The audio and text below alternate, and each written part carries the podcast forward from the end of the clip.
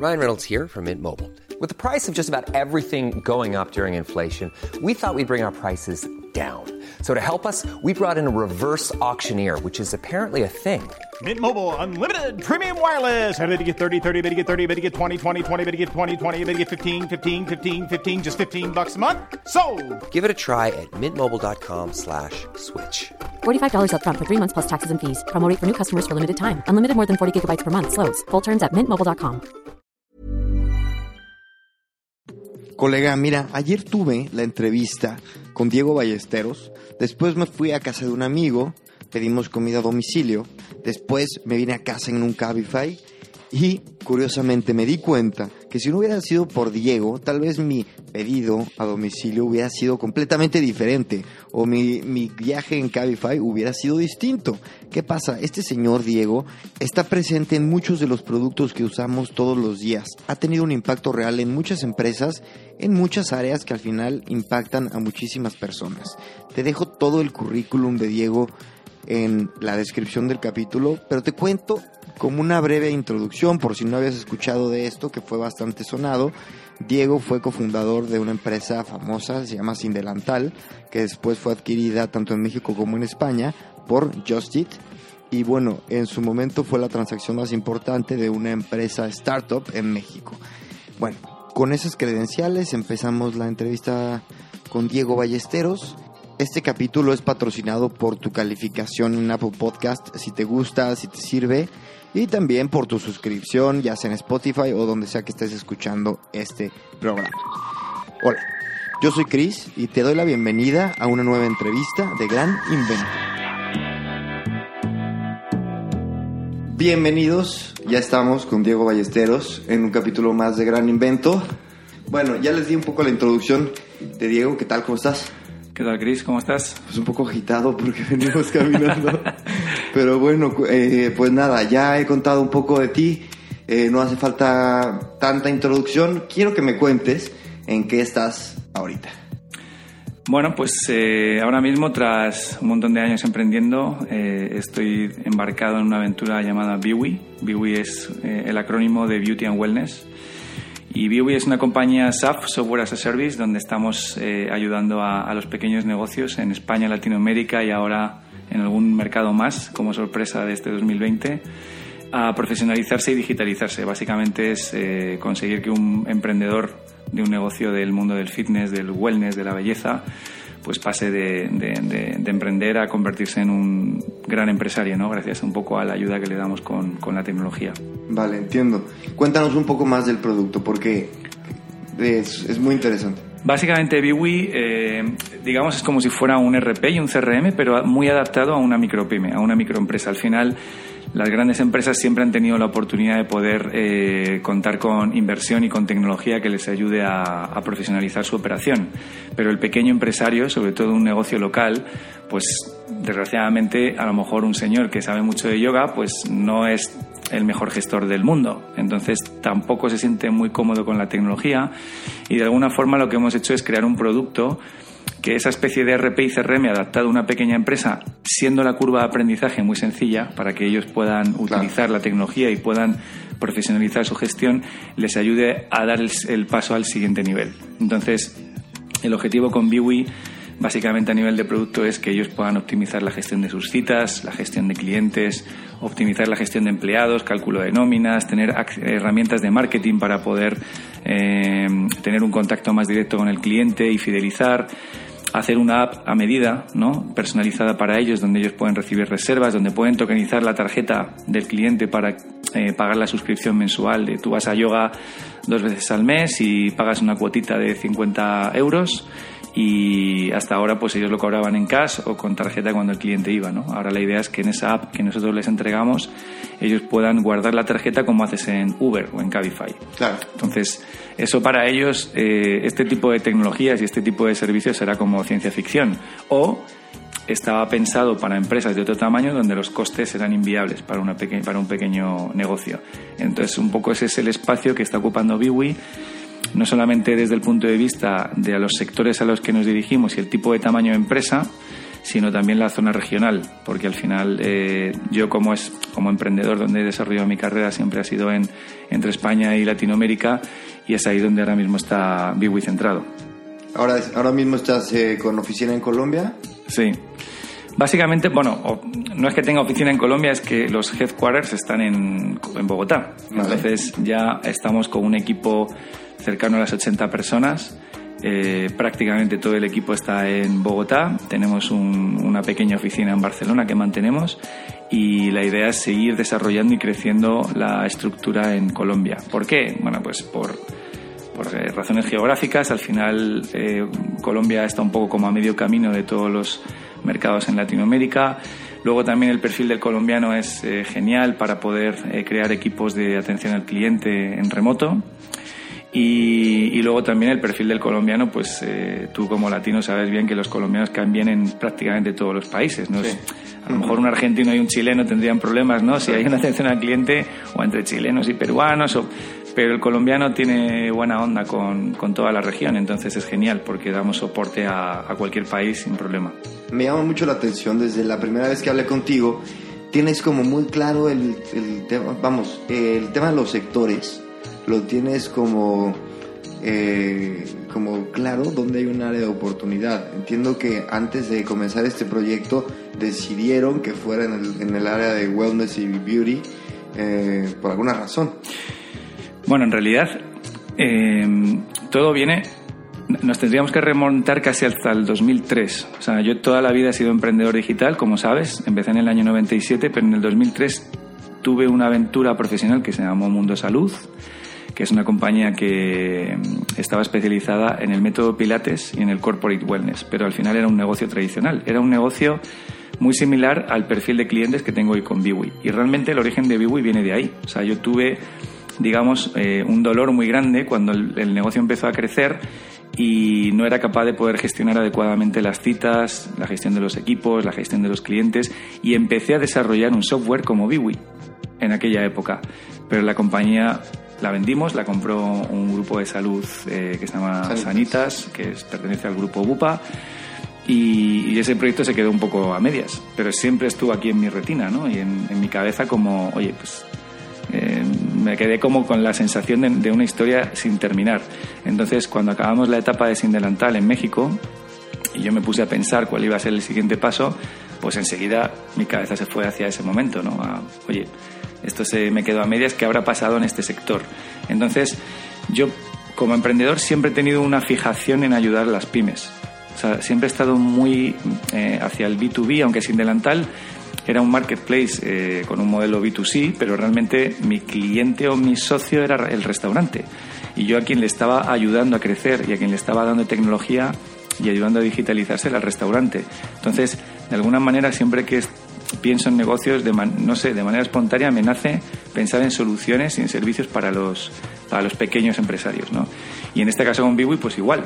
O sea, yo como, como emprendedor de un centro de pilates, de los primeros que hubo en Madrid, eh, entendí bien cuáles eran, cuáles eran las necesidades para este tipo de negocios y obviamente pues un poco entre esa historia que se quedó inacabada más que el mundo del software as a service en el mundo fitness y wellness está explotando, pues bueno, pues la conjugación de todas estas cosas era muy fácil de ver que la oportunidad del siguiente paso como emprendedor estaba ahí. ¿Cuántos eh, clientes tienes eh, ahora mismo? A día de hoy tenemos 2.500 centros operando con Biwi en casi 20 países, 19. 19 países, principalmente Latinoamérica. Principalmente España y Latinoamérica. Hasta hoy. Vale, no sé que estabas en España. ¿Y cómo sientes España ahora mismo en el tema innovación tecnológico, startups? ¿Cómo lo ves?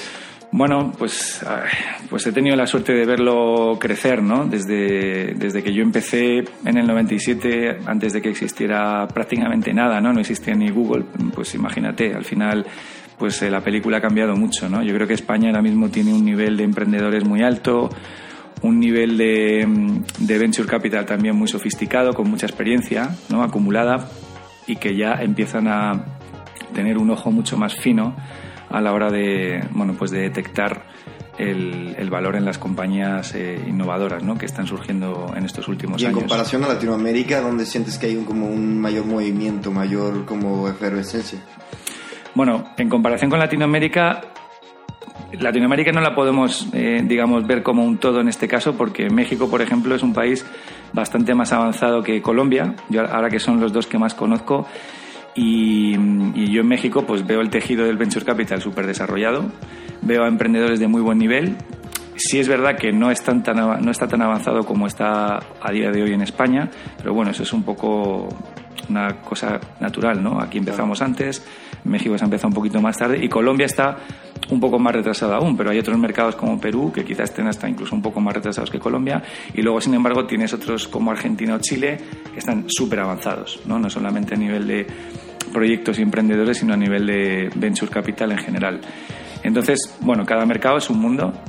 Eh, yo creo que España está muy, muy, muy desarrollado, tan desarrollado que ya no es tan fácil poder encontrar una idea en la que tú puedas pelear y no te surjan un montón de emprendedores que estén desarrollando lo mismo que tú en paralelo y ya se te haga un poco más difícil acceder al capital y acceder un poco a, a encontrar ese hueco para tu negocio.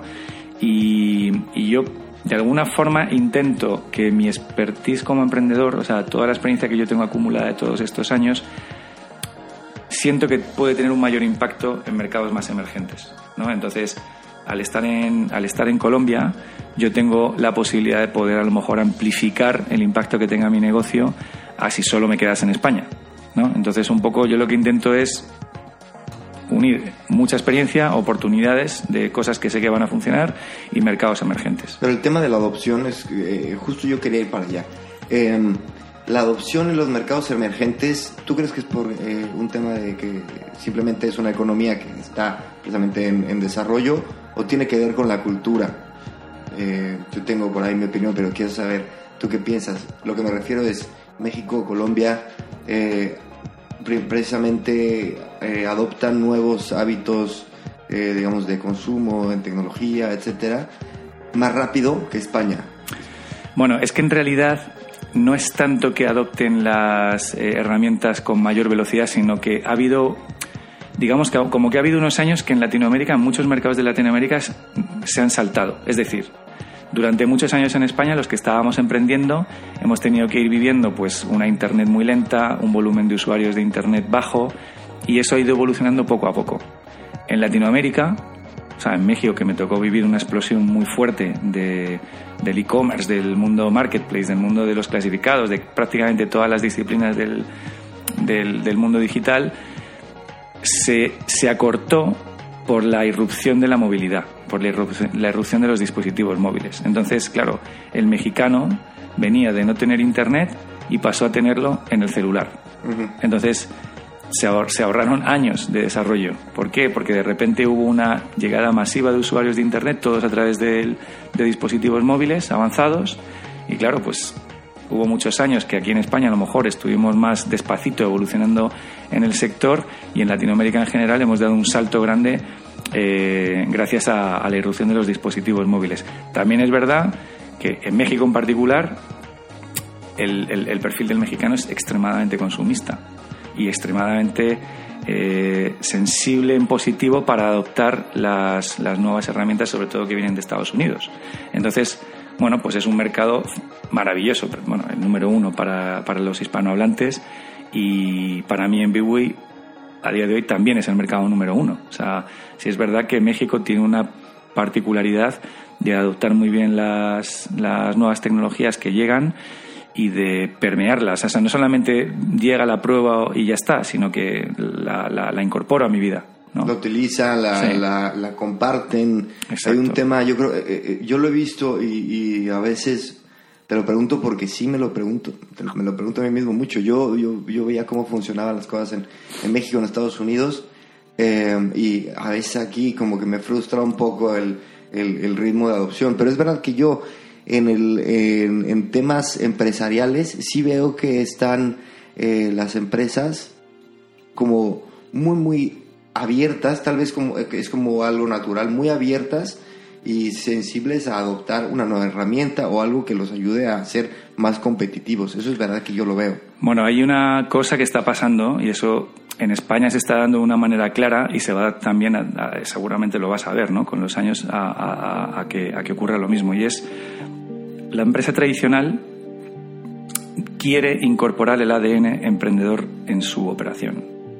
Entonces no saben cómo hacerlo muy bien, ¿no? Entonces han empezado con las aceleradoras corporativas, han empezado a contratar eh, perfiles emprendedores con éxito o sin éxito, pero que han vivido, eh, digamos, el día a día de lo que es emprender desde cero y crear una startup. Y compañías, por ejemplo, como Inditex, ¿no? pues eh, ha contratado a varios perfiles top en España que están trabajando ahora en el mundo off. Y, y, bueno, pues muchas, muchas veces pues los emprendedores no te puedes llegar a imaginar el volver a trabajar en, una empresa tradicional o trabajar por cuenta ajena, pero eh, estas empresas sí que están haciendo el esfuerzo de te vienes, pero te vienes como con de alguna manera libertad y ah, para que me ayudes a entender cómo funciona un startup y cómo podemos hacer el mix entre el mundo off y el mundo on. Entonces, eso se está dando. Miguel Arias en Telefónica, liderando ahora pues Guaira y, el resto de cosas que está haciendo. Mercadona. Y, bueno, y Mercadona, que, bueno, pues ya, como sabemos, su fundador era un... Eh, era una persona con una visión errada sobre el mundo de Internet porque lo rechazó de inicio. Sí, sí, sí, Y ahora, sin embargo, reconoció su error y la apuesta que está haciendo es espectacular. ¿no? Si vas a Valencia y ves todo lo que se está armando entre Lanzadera, la Escuela de Empresarios, su gran apuesta ahora ¿no? por el nuevo Mercadona Online y demás, pues, pues eh, es increíble, ¿no? O sea, para los que estamos en el sector, pues es maravilloso ver ya cómo definitivamente la empresa tradicional grande eh, pues está haciendo una apuesta muy fuerte, ¿no? Y yo creo que esa misma tendencia de que los emprendedores empiecen a incorporarse a posiciones muy importantes en compañías off va a pasar en todos los mercados. Y quiero llegar eh, sí o sí al tema del e-commerce porque a mí ahorita me, me trae enamorado todo lo que está sucediendo y es para mí me encanta como este tema de predecir lo que va a suceder y quiero que, que tú me des tu punto de vista pero antes eh, hay un hay un eh, vamos sabemos todos que como que un paso muy importante para una empresa una startup es llegar al mercado estadounidense ¿no? Eh, vemos constantemente empresas que digamos que la, el, el milestone eh, grande es llegar al mercado gringo ya preparados, gringo, ya preparados para romperla y para competir a esos niveles. Entonces, eh, cuéntame de tus siguientes pasos. Tengo entendido que te estás perfilando para llegar al mercado gringo, ¿cierto? Cierto. O sea, es verdad lo que dices, es un poco, yo creo que el ejemplo más claro es si, juegas básquet acá y pues tu sueño es llegar a la NBA, ¿no? Entonces, yo creo que para un emprendedor el mercado gringo, puta, es que es demasiado grande, demasiado atractivo y no es tanto que estés buscando vender mucho o hacer una compañía mm, unicornio o, mm, o sea, para mí como emprendedor es como un reto, ¿no? Es un reto que, que estoy feliz de asumir, que con mis casi 44 años que cumplo el mes que viene, pues me sigue manteniendo con la ilusión de cuando empecé y, recuerdo siempre una, una frase que, que, le hice Bezos a su equipo en Amazon, ¿no? Y es que somos una compañía siempre de día uno. O sea, tenemos que levantarnos cada día pensando que somos Day One Company.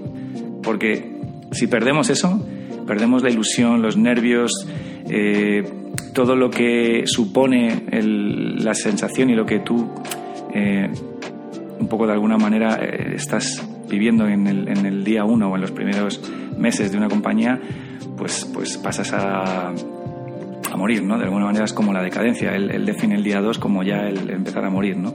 Entonces eso me encantó y, para nosotros el poder abarcar ahora la aventura del mercado gringo y el poder mantenernos con ese chip de día uno, pues es maravilloso, ¿no? Y efectivamente, bueno, pues hemos eh, cerrado una alianza con una compañía de Miami eh, que, está especializada en el sector del wellness, que va a ser nuestro partner en Estados Unidos para poder eh, desarrollar la, comercialización de Biwi.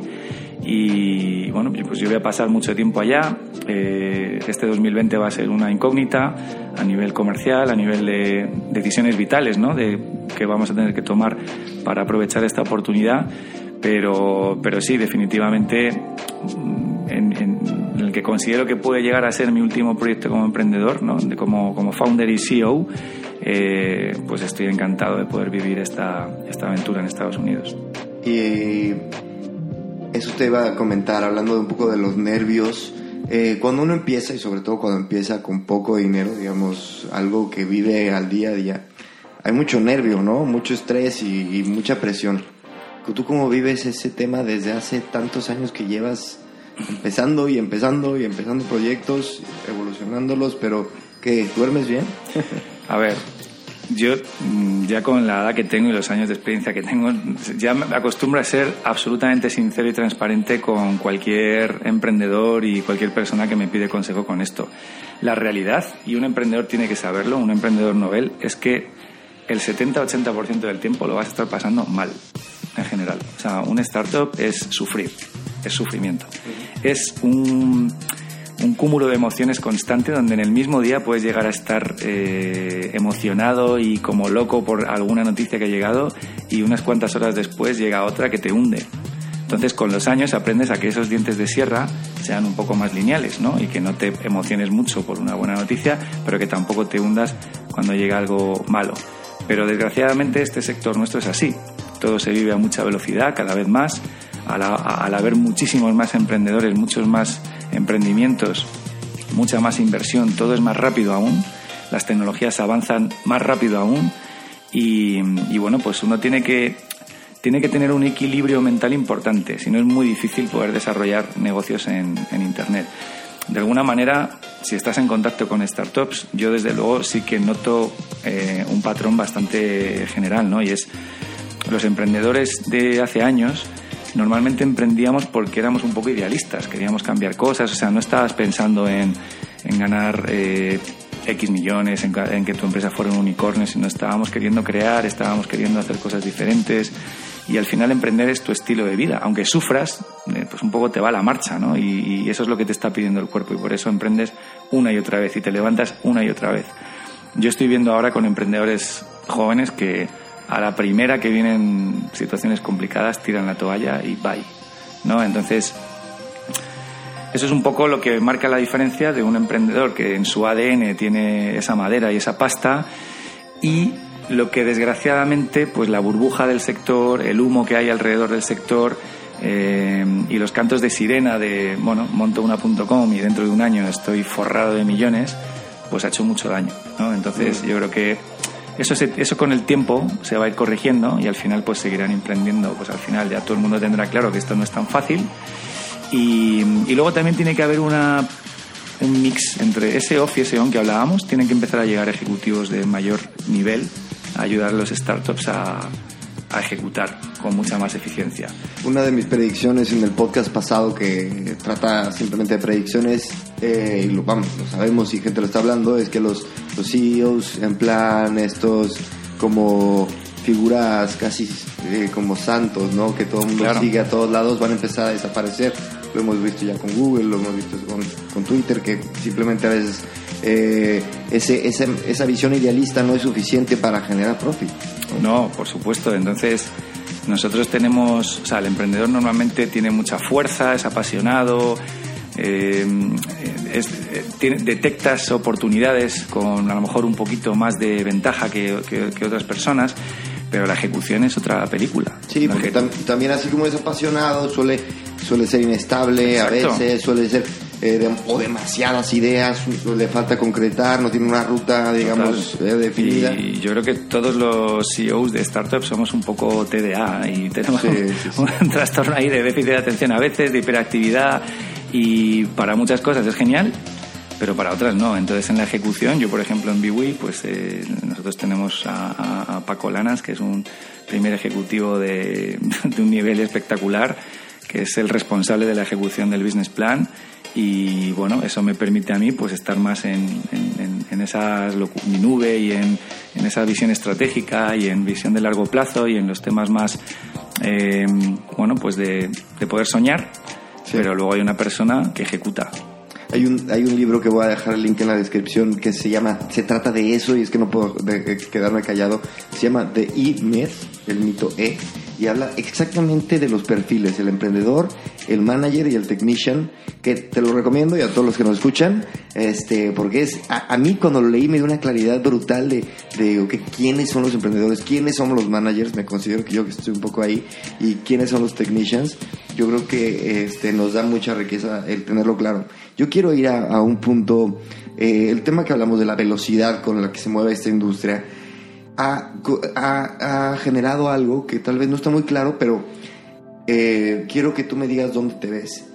Esta velocidad a la, a la gente como tú y yo, por ejemplo, que ya estamos igual en, aunque yo tengo 32 años y me llevas 12 años, pero está, yo ya me encuentro como en el espectro casi viejo de la gente que se está dedicando al mundo tecnológico. Es real esto.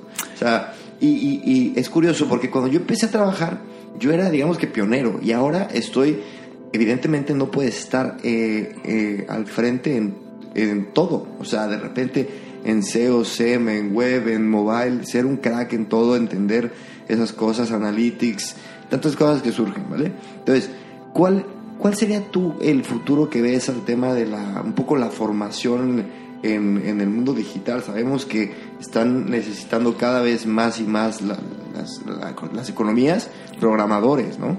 Yo veo un problema serio yo, yo veo que hay un problema serio. A veces me encuentro como en, como en medio de todo este mundo de, de, technicians, ¿no? Eh, evidentemente tú le sabes a todo, tienes mucha experiencia, lo sabes de encima, ¿no? ¿Cómo ves este, este problema y cómo ves que vaya a evolucionar? Bueno, sí, efectivamente hay una, hay una necesidad brutal de perfiles tecnológicos en cada una de sus disciplinas yo creo que sí que han surgido bastantes escuelas que están empezando a ayudar mucho ahí, porque además es que el problema eh, va a ser efectivamente grande. O sea, estoy de acuerdo contigo en que las empresas off ya todas son conscientes de que tienen que incorporar perfiles tecnológicos de primer nivel en su día a día. Algunas conseguirán traer mucho talento y otras, pues bueno, pues no tanto, ¿no? Pero eh, yo creo que todas las universidades, todas las escuelas de negocios, Em, están ya ofreciendo servicios de formación especializada en, ámbito, en el ámbito digital em, que podrán ayudar a estas compañías a, en su transformación digital, pero bueno, no es una cosa que vaya a ser tan sencilla, porque por hacer un curso de repente no sabes un montón de Internet o de marketing o de, o de Big Data o de inteligencia artificial. Eh, si hay escuelas que llevan ya unos cuantos años siendo pioneras en esto, como el ISDI, ¿no? con, el, con el MIP, con el Master en Internet Business, donde pues, pues, afortunadamente pues participo también y doy clases en, con ellos. Y, bueno, pues ahí sí que estamos un grupo de personas con mucha experiencia que trasladamos un conocimiento válido, pero bueno, luego la realidad es otra, ¿no? Y al final tienes que vivir las cosas para de verdad interiorizarlo y poder ayudar en la empresa donde estés trabajando.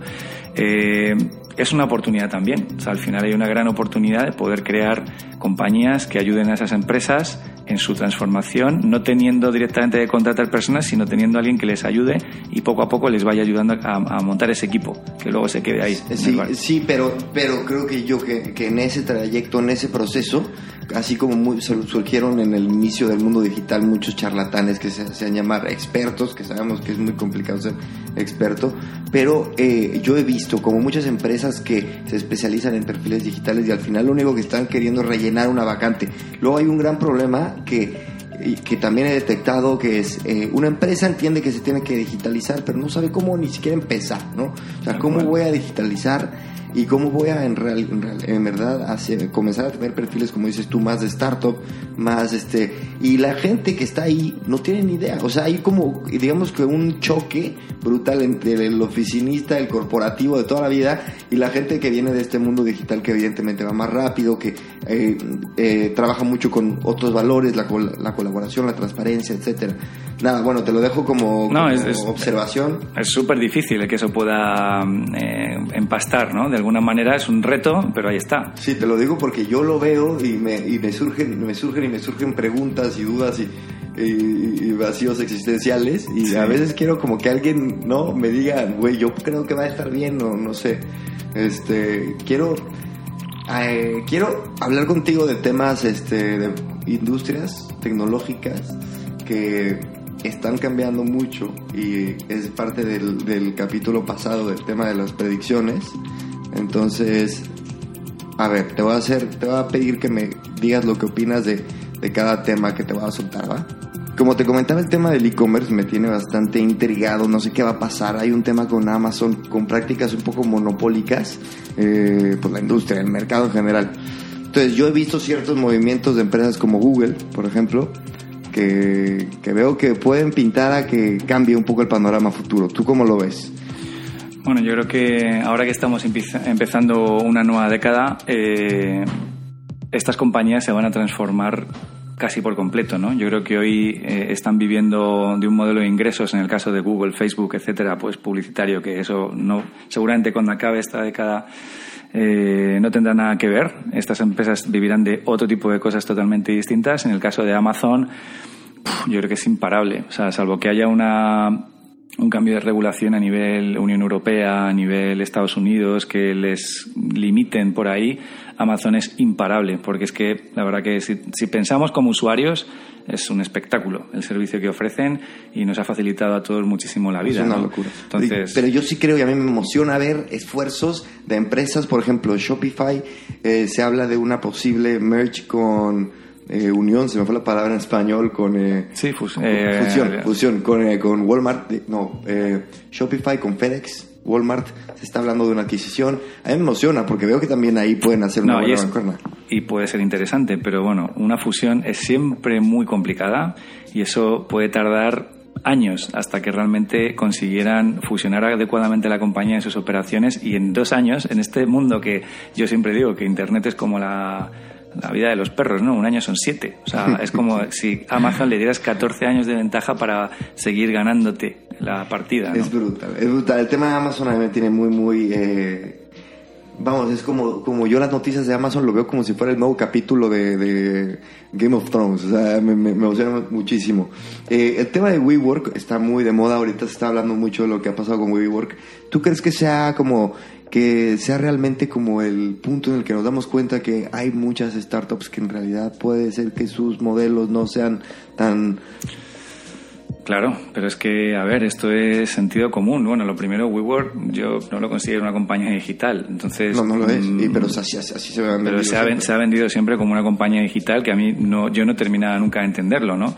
Lo segundo, en este sector nuestro, y sobre todo en estos últimos años, se ha primado mucho más el crecimiento desmedido que la rentabilidad o la ejecución adecuada, ¿no? Entonces, yo creo que lo que está ocurriendo con WeWork, con el propio Uber, que de hecho a SoftBank le han hecho un agujero gigante, ¿no? Ambas compañías, eh, lo que nos va a llevar al, en, los próximos meses, en los próximos años, es a la implantación del sentido común en la gestión empresarial. Y de ahí lo hilamos con lo que hablábamos antes, ¿no? Que haya ejecutivos con más experiencia, no a lo mejor en el mundo de Internet, pero sí en la ejecución empresarial, ¿no?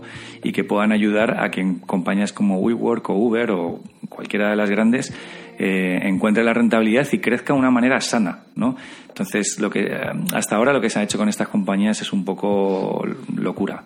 A ver, y Uber, que tocando este tema, eh, sí, me, estoy totalmente de acuerdo, demasiado fondo, eh, lo sobrevalúan muy, muy, mm. muy overvalued, pero este Uber es un caso especial, porque aunque sí ha sido sobrevaluado, creo yo, eh, tiene muchísimo potencial, ha penetrado muchísimos mercados. A ver, Uber es un súper negocio. Yo no me cabe ninguna duda de que esto es como, no sé, el propio Amazon ha estado años y años y años y años perdiendo dinero. Entonces, si al final ha llegado y ha explotado, ¿no? Yo creo que con Uber está clarísimo que la barbaridad de usuarios que tiene acumulados, todos metidos, o sea, al final para mí el tener este trocito eh, en el celular de cualquier usuario donde has ocupado esa parcela en su pantalla principal vale más que el metro cuadrado de la calle más cara del barrio de Salamanca, de Polanco o de cualquier zona que me digas que sea carísima. O sea, esto es increíble, ¿no? Y ellos han conseguido estar conectados a un montón de usuarios en donde Uber ha sido lo primero, Uber Eats ha sido lo segundo, pero van a llegar más cosas. Y, igual que hablábamos que Google o Facebook se van a transformar, Uber no va a ser lo mismo dentro de unos años. Vale, Porque es un futuro, es un futuro brillante para Uber. yo, futuro para Uber. yo creo que sí. Cabify ni se diga, ¿no? También. obvio. este, redes sociales, el tema de las redes sociales. Yo, a, mí, a, mí me flipa muchísimo que ahora mismo TikTok es la, la, promesa del futuro. Y yo veo Vine, yo me acuerdo de Vine, y era lo mismo. O sea, en, realidad era muy similar. Y luego, este, bueno, ahora mismo, eh, cuéntame de, cuéntame cuáles son tus, tus predicciones, tu visión a futuro. No soy muy objetivo acá porque yo soy un poco una anacoreta digital. Entonces, eh, quizá tengo tanto internet en mi día a día que desde hace muchos años, pero muchos, más de 10, pues no tengo Facebook, eh, evidentemente Instagram nunca lo utilicé. Eh, y estoy, estoy un poco al margen de las redes sociales, solo uso Twitter porque es la única que me divierte un poco. Pero sí que al final, de alguna manera, sí que estoy viendo esto en, mis hijos, ¿no? Ya tengo hijos entre 10 y 16 casi y efectivamente TikTok es una locura. O sea, entonces, también, ¿qué es lo que ocurre? Pues que las redes sociales, o sea, Facebook para ellos es una cosa de viejos, Instagram está genial, o sea, la adolescente es más de Instagram, la pequeñita es más de TikTok y a lo mejor cuando la pequeñita crezca eh, pues Instagram también es una cosa de viejos. Y lo que está. Pero lo que pasa con, con, con, estas generaciones es que todo es muy efímero. Entonces, Facebook es brutal hoy, pero mañana a lo mejor no. Instagram es brutal hoy, pero mañana a lo mejor no. Y lo mismo le pasa a TikTok y llegará otra. Y desgraciadamente Vine, pues sí, era algo muy parecido a TikTok, pero igual que en su día nació MySpace, no funcionó y luego Facebook arrasó, ¿no? Bueno, y dices tú que utilizas Twitter, yo creo que tiene que ver más bien con la, con la gente de Twitter, que eran dueños de Vine, que no logran hacer negocio de Twitter, menos lo iban a hacer de Vine. Sí, no. Pero bueno, ahí es como algo personal que yo le tengo a ellos porque yo amaba Vine, era muy, muy fan. En temas de hardware, eh, no, no, no, es tal vez tu especialidad, pero quiero que me cuentes un poquito. Los teléfonos plegables, criticadísimos. ¿Les ve futuro al cambio de este aparatito que tenemos en la mano? ¿Le ves algún...? Yo le veo futuro. O sea, estoy deseando, de hecho, alguna compañía que lance algo en donde se apueste muchísimo por la seguridad de manera decidida. O sea, igual que tenemos iniciativas con Signal para la mensajería, con DuckDuckGo ¿no? para buscar, con ProtonMail a nivel de correo seguro. O sea, ya hay muchas compañías que están apostando a nivel de software por, por intentar que nuestra privacidad sea un hecho. Eh, sí, eh, iPhone es el de los teléfonos que están en el mercado el que podría ser un poco más seguro, pero no existe el que el hardware que haya llegado al mercado y digamos, ese es el teléfono seguro donde la información es mía y de aquí no sale nada. Entonces, estoy convencidísimo de que alguien en algún lugar del mundo, no sé dónde, están trabajando en esto y yo creo que eso puede ser rompedor. O sea, un buen teléfono que realmente apueste por la seguridad va a ser algo definitivamente muy, muy, muy rentable. Sin duda es una cuenta pendiente que tenemos ahí en el teléfono. Estamos un poco con los ojos cerrados de qué tan vulnerables somos eh, al, vamos a, nuestra privacidad, nuestra información. yo creo que, que tú estés tranquilo con que tu información, tus conversaciones, todo lo que tú hagas en tu dispositivo, eh, de ahí no va a salir y es 100% seguro, pues probablemente no te va a importar pagar no solamente una cantidad importante por el dispositivo, sino hasta incluso mm, alguna cuota mensual que garantice pues a una comunidad ¿no? que, que está salvaguardando que esto funcione, porque muchos de estos proyectos que apuestan por la seguridad como Signal no tienen un modelo de negocio, es la comunidad la que los mantiene. Está, está, un poco mal que tengamos que pagar por la seguridad, como que... Es que yo prefiero pagar por eso a que el producto sea yo, que es lo que ocurre con Facebook, con Instagram. cuando el producto es gratis, el producto eres tú. Claro. Entonces, yo creo que es sano el que tú digas, oye, pues yo tengo un dispositivo y tengo un entorno de software en el que yo apoyo una comunidad que me garantiza mi privacidad y me garantiza que todo lo que hay en este aparato es seguro. Entonces, por ahí hay algo. Muy cierto. A ver, eh, tema buenísimo. Este tema a mí me pega personalmente porque he estado en este, en este rubro mucho tiempo. Comida a domicilio, delivery, y a ti también, ¿no? Este, yo te comento algo. El, eh, el restaurantero no está muy feliz con, con esto, con esta evolución. Es algo que incluso yo creo que no lo viste venir en aquellos tiempos. Eh, el, restaurantero ya como que suma, se suma a estas plataformas porque, porque no tiene de otra, ¿no? Como, pasar, como pagar impuestos. Bueno, pagas porque ya es parte del juego y están perdiendo un montón de dinero, tienen que eh, eh, evolucionar. Cuéntame qué opinas al respecto y qué ves qué ves a futuro. A ver, es una guerra lo que hay en el, en el sector de la comida a domicilio. Yo creo que va a tender a agruparse. Va a tender, va a haber una agrupación de compañías, o sea, va a haber, va a haber yo creo que bastantes operaciones de money, donde muchos de los actores que están ahora en el mercado se terminarán quedando en dos, máximo tres.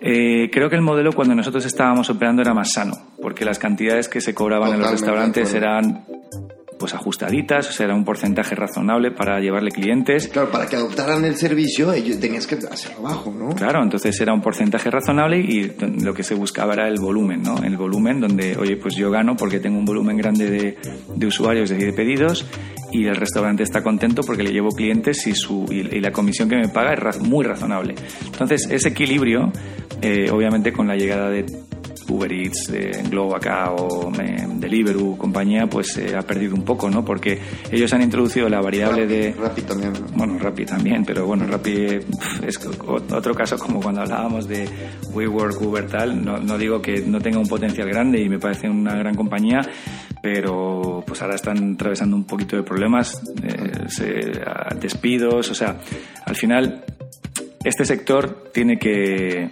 tiene que aplicarse de nuevo lo que decíamos antes, el sentido común, ¿no? Entonces, efectivamente, el dueño del restaurante necesita pagar por un servicio un porcentaje razonable, un porcentaje razonable. Y si no, pues, bueno, pues vamos a tener eh, bueno, un futuro, un futuro delicado para, para los restaurantes y un futuro delicado para este tipo de compañías. Ahora en España en particular, pues con la llegada de, de Podemos al gobierno encargándose del Ministerio de Trabajo, no sé cuánto van a tardar en meter mano en la parte de los riders. Entonces, eso, eso va a ser un dolor. Entonces, bueno, al final es un tema que está ahí desde hace mucho tiempo y ahora ya están ellos liderando el Ministerio de Trabajo. O sea que ahí, por ejemplo, eso va a tener un impacto muy fuerte y eso puede ser hasta peor que aún para el restaurante. Porque si al final los riders tienen que tener un contrato, las comisiones al restaurante, al final, al que lo va a pagar es el restaurante. Son todos ecosistemas nuevos y ecosistemas complejos donde él a veces se, se pone de villano a uno donde en realidad no, lo es. Eh, bueno, en fin, quiero seguir con dos puntitos nada más y, este, y nos despedimos. El mundo del el tema del, cashless, de la desaparición del dinero eh, físico, a mí me como que ya creo que a mí me yo lo sigo mucho porque creo que es muy curioso las razones por las cuales no se va. Normalmente suelen ser eh, culturales pero tú, ¿para dónde, para dónde crees que, cuándo crees que nos quedemos sin dinero físico? Yo soy un apasionado de ese tema, o sea, y de hecho mis inicios antes de ser emprendedor, yo estaba vinculado a la política porque yo pensaba, yo quería cambiar el mundo. Entonces empecé, me afilié al Partido Socialista cuando era un idealista de, bueno, pues de este tipo de temas y demás, hasta que creo que duré tres meses, ¿no? Conociendo lo que había dentro de las entrañas de un partido y dije, yo aquí no pinto nada, entonces voy a cambiar el mundo de otra manera. Y, pero aún así me gusta la política, me gustan las decisiones macro, las decisiones que un país puede tomar para un tema como este que es tan delicado y yo soy absolutamente partidario de que esto se implante cuanto antes en, en mi país, por ejemplo, ¿no? Porque como sabes, España tiene una cantidad de dinero negro espectacular y, esto ayudaría definitivamente a que eso cambiara la película por completo y, el país no está tan mal, ni tiene una tasa de paro tan alto, pero hay tanto dinero negro y tanta economía sumergida que es imposible realmente saber em, dónde estamos. ¿no? Y desde luego, si eliminásemos el dinero, el cash, y todo se pasa, pasase a ser dinero digital, pues esto yo estaría encantado. Y no, no creo que tardemos demasiado. Lo que pasa es que al final no hay tantos políticos que dejan las pelotas hablando claro de tomar esa decisión. Mira, China creo que va muy avanzado con este tema. Grecia ha metido unas regulaciones las dos semanas antes de Año Nuevo y Alemania también va bastante ahí avanzado. Y es curioso porque son países totalmente diferentes. Este, a mí me, a mí me, me emociona lo que vaya a pasar. Y por último, con los podcasts qué mejor eh, lugar para que me cuentes a dónde ves este ecosistema que yo te digo un poco como yo, yo siento que los podcasts son como cuando alguien te invita a una casa, ¿no? No es tan masivo como podría ser un post o un blog post en YouTube o, un eh, video YouTube, pero sí es este un poco más íntimo. ¿Tú cómo lo ves? Pues igual que con el tema del caso, a mí, a mí siempre me ha apasionado el mundo de la radio. Sea, me parece súper romántico. Siempre que he tenido entrevistas en distintos medios donde voy con más ganas es cuando me toca ir a un estudio de radio, es todo súper romántico, o sea, desde los micrófonos, los cascos, el, estudio. Y yo creo que con los podcasts pasa un poco eso, ¿no? Yo creo que al final todos en nuestras casas ya empezamos a tener pues altavoces inteligentes y va a ser muy cómodo estar tumbado en el sofá, en el despacho y el podcast yo creo que va a tener cada vez más protagonismo y cada vez más relevancia. O sea, eh, lo podemos utilizar en cualquier momento. Yo, yo, yo soy un, consumidor eh, brutal de podcast. Eh, en el avión, en millones de momentos ¿no? que me acompañan cuando estás sin mucho que hacer. Y, y, creo que ahí, pues igual, ¿no? Lo que tiene que haber es contenido de calidad, contenido interesante, intentar ser diferente y, vamos, es una, apuesta clarísima a que esto va a ser, ya es un éxito, pero yo creo que lo va a ser mucho más. Es interesante, vamos a ver cómo, cómo evoluciona. Yo también, yo creo, y tengo la teoría, ya lo dije en algún capítulo, que la, es que el, el título es como muy clickbait, ¿no? Pero yo creo que la música va a, tiende a desaparecer. A ver, lo que quiero, lo que quiero decir es que el podcast es tan poderoso uniendo gente que tiene como mismos gustos, visión, eh, worldview, que eso, esa función la hacía la música. Entonces los podcasts ahora son comunidades realmente, a mí me parece apasionante, ¿no? Yo hice este podcast porque evidentemente tengo una pasión total por los podcasts y nada, eh, y porque bueno, puedo tener pláticas como esta. Y pues nada, gracias. Cuéntanos redes sociales y qué tenemos que estar alerta de, de, tus siguientes pasos. Bueno, pues yo creo que a través de Diegoteca, arroba Diegoteca en Twitter, eh, es la única red, como decía antes, que estoy más o menos activo. Y bueno, y por supuesto Biwi Software, que nos podéis encontrar en, en cualquier red social, ahí sí, obviamente como compañía. Y bueno, va a ser muy interesante este 2020. Yo creo que se presenta apasionante para mí. Tengo la suerte de, mantener ese Day One Company que hablábamos antes que define Jeff Bezos. Y mm, muy ilusionado, muy con, eso, con esas mariposas en el estómago por la aventura gringa. Y, bueno, pues te contaré. Si quieres a final de año volvemos a hacer un update y, a ver qué ha pasado en este 2020, si ha, si, ha salido bien o, no, o nos la hemos pegado. Me parece perfecto, me parece perfecto. Pues, muchas gracias, Diego. Gracias, Chris. Venga. Un placer. Chao.